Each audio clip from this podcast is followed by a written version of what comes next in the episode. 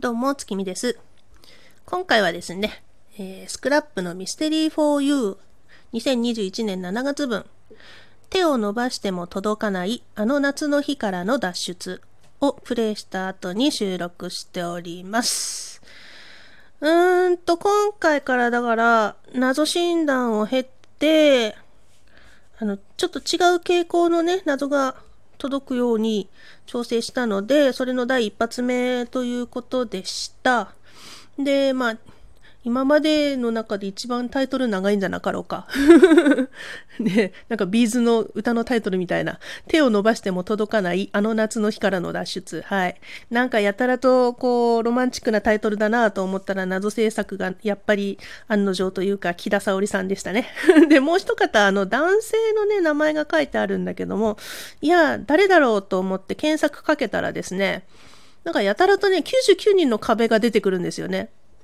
で、ちょっとね、珍しい名字の方なので、多分、ね、その99人の壁出たご本人かなって思うんですけど、えー、謎制作やってる方なのかっていう、まあね、ちょっと私が存じ上げないだけで、その筋では有名な方だったりしたらごめんなさい。まあ、ともかく、あの、うん、木田さんが関わってるっていうことでもう本当に木田節全開でございましたね。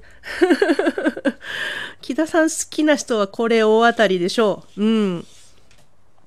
まあ、木田さんっぽいっていう言い方でわかる人にはもう存分に伝わるそんな感じです。はい。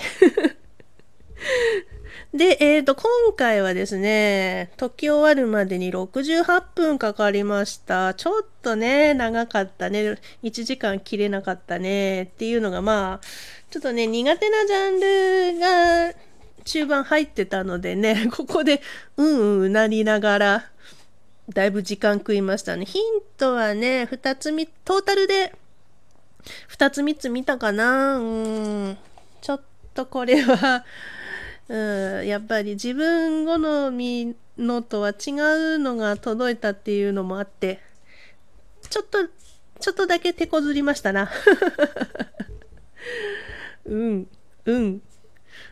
なんとなく勘でやろうと思ったけど、それでもダメだったから、やっぱりヒントは見ましたよ。うん、それでも、まあ、ええ、ちょっとそれはないんじゃないのっていう、ヒントに対してっていうかね、その、うん、大謎のところでね、ちょっとそれは分かりづれよっていう、ヒントがじゃなくて、うん、ヒントがっていうかまあ、時筋がね、それはっていうところがあったので、ここはね、夫と、まあ今回も当然夫と二人でやったんですけど、夫と二人してね、ちょっとそ、そこの筋は無理よっていうところが一箇所だけあったんですけど、まあそれを除いては、うん、あの、木田さんらしいストーリー性のあるものでね、良かったと思います。はい。青春ですね。うーん。いやー、それなりに楽しかったよ。その、だから、木田さん流の、その、伏線の張り方っていうかね、そこがね、うん、木田さんのいくつかやってるけど、ルルネのとかいくつかはやってるけど、未だになれないね。なれないから楽しいね。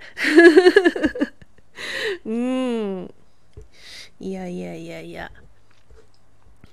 ああ、うん。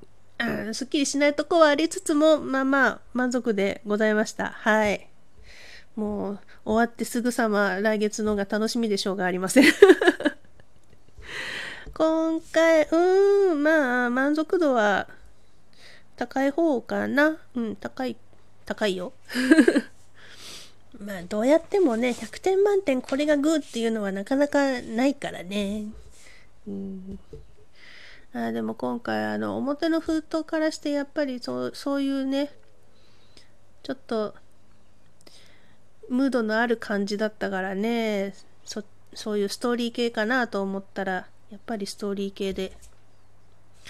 いいっすね。なんかこうやっぱりちょっとした物語を読む感覚でできるっていうのはやっぱ没入感にもつながるしね。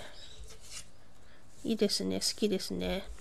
もうゴリッゴリに謎だけをひたすら解いていくっていうのも、それはそれで楽しいけどね。やっぱ物語が、の中で動き回るっていうのも好きです。ね、どっちもいいところがあっていいですね。はい。というわけで今回は、ミステリーフォーユー2021年7月分手を伸ばしても届かないあの夏の日からの脱出の感想でした。それではまた月見でした。